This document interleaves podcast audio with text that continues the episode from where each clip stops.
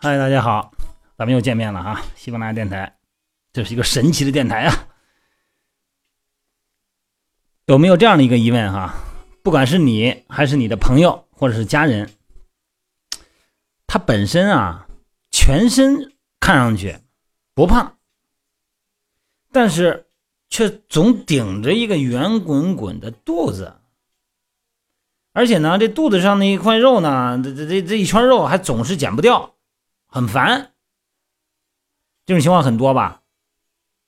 这就是向心性肥胖。以前聊过这话题啊，今天呢，咱们从另外一个视角来聊啊。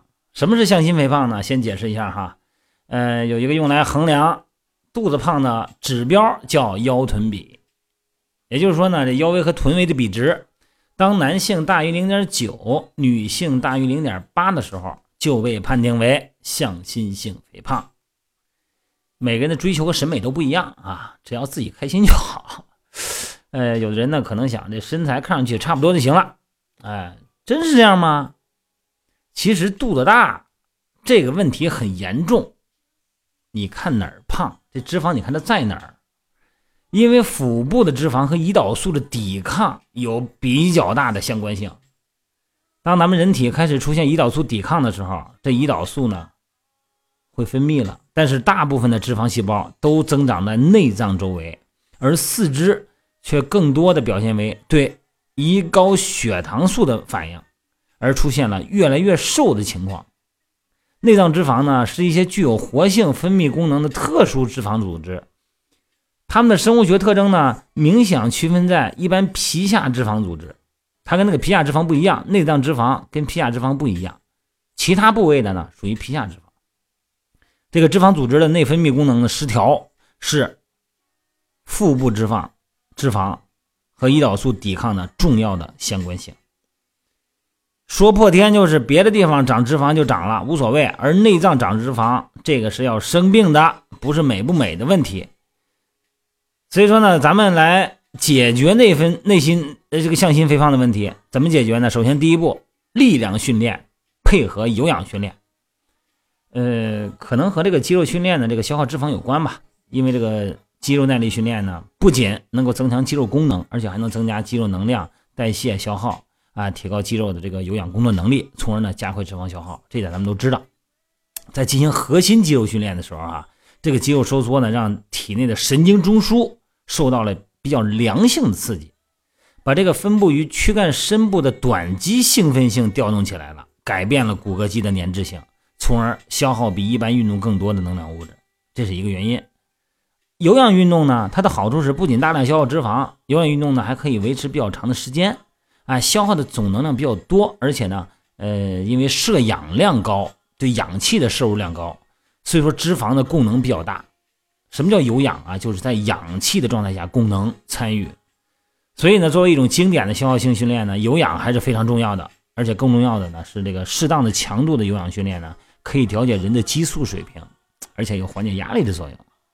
另外，一个人长时间处于压力环境呢，就更有可能对刺激物产生依赖。你比方说咖啡啊、碳水化合物，这是可以产生依赖上瘾的这个东西啊。所以说呢，这时候呢，跑步呢是截断这个对他依赖的过程中必不可少的一部分，减少的这个刺激物的摄入很重要。这个刺激物有两种啊，一种就是大便普大家普遍认为的这咖啡呀、绿茶呀，含有咖啡因的食物。这个压力大啊，让人的激素分泌异常，而长时间喝咖啡呢、喝浓茶呢，会人为的增加肾上腺素。让人长时间处于压力环境下，有可能会导致激素分泌异常失调。所以说呢，让那个脂肪的分布呢更集中在腹部。所以说要减小肚子，先调整自己的状态。还是这句话，压力是个事儿啊，不要依靠这个咖啡呀、可乐呀，啊含那个咖啡因的东西来维持精力。良好的睡眠、规律的运动、健康的饮食就可以让咱保持活力。而另外一种刺激物呢，是咱们大家常见的游离的糖和简单的碳水。这个高升糖、升糖指数的碳水化合物，大量呢，如果长时间大量的哈吃，对血糖的冲击很有可能造成胰岛素抵抗。这个胰岛素抵抗呢，和这个腹部脂肪和这个内脏、那这个向心肥胖哈，它的相关性非常大。所以说呢，如果你出现了碳水化合物的依赖的情况的时候了，哎，我就特老想吃甜，老想吃甜的时候，基本上就离腹部内脏脂肪的形成它就不远了。当你发现肚子上的肥肉不能抑制的一圈一圈又一圈往上涨的时候，你就一定要坚决的避免游离性的糖，就是简单的单糖，不要吃甜点了，不要喝饮料了，多吃粗粮和薯类哈。适当呢，这个要适应新的血糖的基数，这是一种低血糖指数的东西。然后减少这个向心肥胖的原因呢，肯这个理由呢，肯定的减少静坐的时间呗，少坐着，多溜达溜达哈。然后呢，还是还是以前谈过很多次的，要睡好觉，减少压力，因为这个压力啊，它绝对是影响你的这个内分泌的，这个东西很厉害。再给大家告诉一个，喝水，纯水啊，这水呢是一切代谢过程中不可缺少的媒介。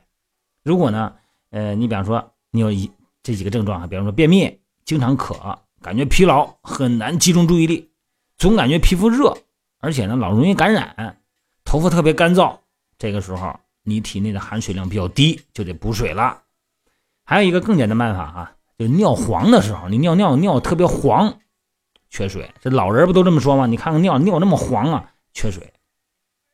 从这个缺水的症状，咱们可以看出来啊，身体缺水的时候啊，很多的代谢都会减慢，而且腹部脂肪的积累呢，也是对整体的新陈代谢减慢或者说紊乱吧，它是一个表现。所以说，补水是基础里边的基础。再一个呢，就是吃一些抗氧化剂，因为这个腹部脂肪哈，呃，显示出明显的自由基的积累。什么是自由基？咱们以前聊过这个话题哈。从细胞内啊产生的这个外层空间电子的物质，它从里往外攻破我们的细胞，造成癌变和衰老。所以呢，要解决腹部脂肪呢，首先要注意对抗氧化物的补充，大豆异黄酮啊，是吧？这个。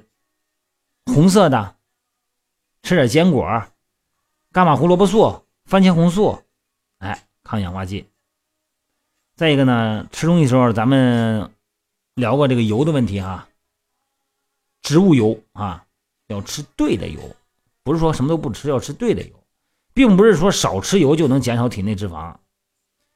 啊，摄入合适的量、合适的脂肪酸比例，脂肪代谢会用一种更顺畅的方式维持它的循环。所以说吃点坚果，少量的哈，啊，橄榄油，吃适量的红肉，吃鱼，哎，可以有效的帮你调整整体的脂肪分布，而不是说这个吃脂肪就长脂肪，这个思维以后不能再有了啊。但是反式脂肪酸就会增加低密度脂肪脂脂蛋白的这个胆固醇了啊，打破这脂肪代谢节奏了，会导致脂肪呢过度的集中在内脏。所以说记住，反式脂肪酸是减肚子的大敌。什么是反式脂肪酸？只要是买那种膨化物的。那种什么方便面里头呢，都是反式脂肪酸，经过氢化处理的，是吧？它是人工制造出来的。吃饭呢，别吃那么饱，七分饱是吧？然后再吃点水果，正好，好吧？今天聊的也不少了，跟大家说说啊，这个东西啊，持之以恒，别觉得自己整体体重，一看一个一米七五的男士多高啊？呃，一米七五多重啊？嗯，一百七十斤，一百六十斤。还行哈，还还不算胖，一米七五的个，一米八的个还行，脂肪都在肚子上呢，看那肚子了。我别处不胖啊，别处不胖，就脂肪胖可怕，好吧？今天要注意了，向心肥胖要人的命啊！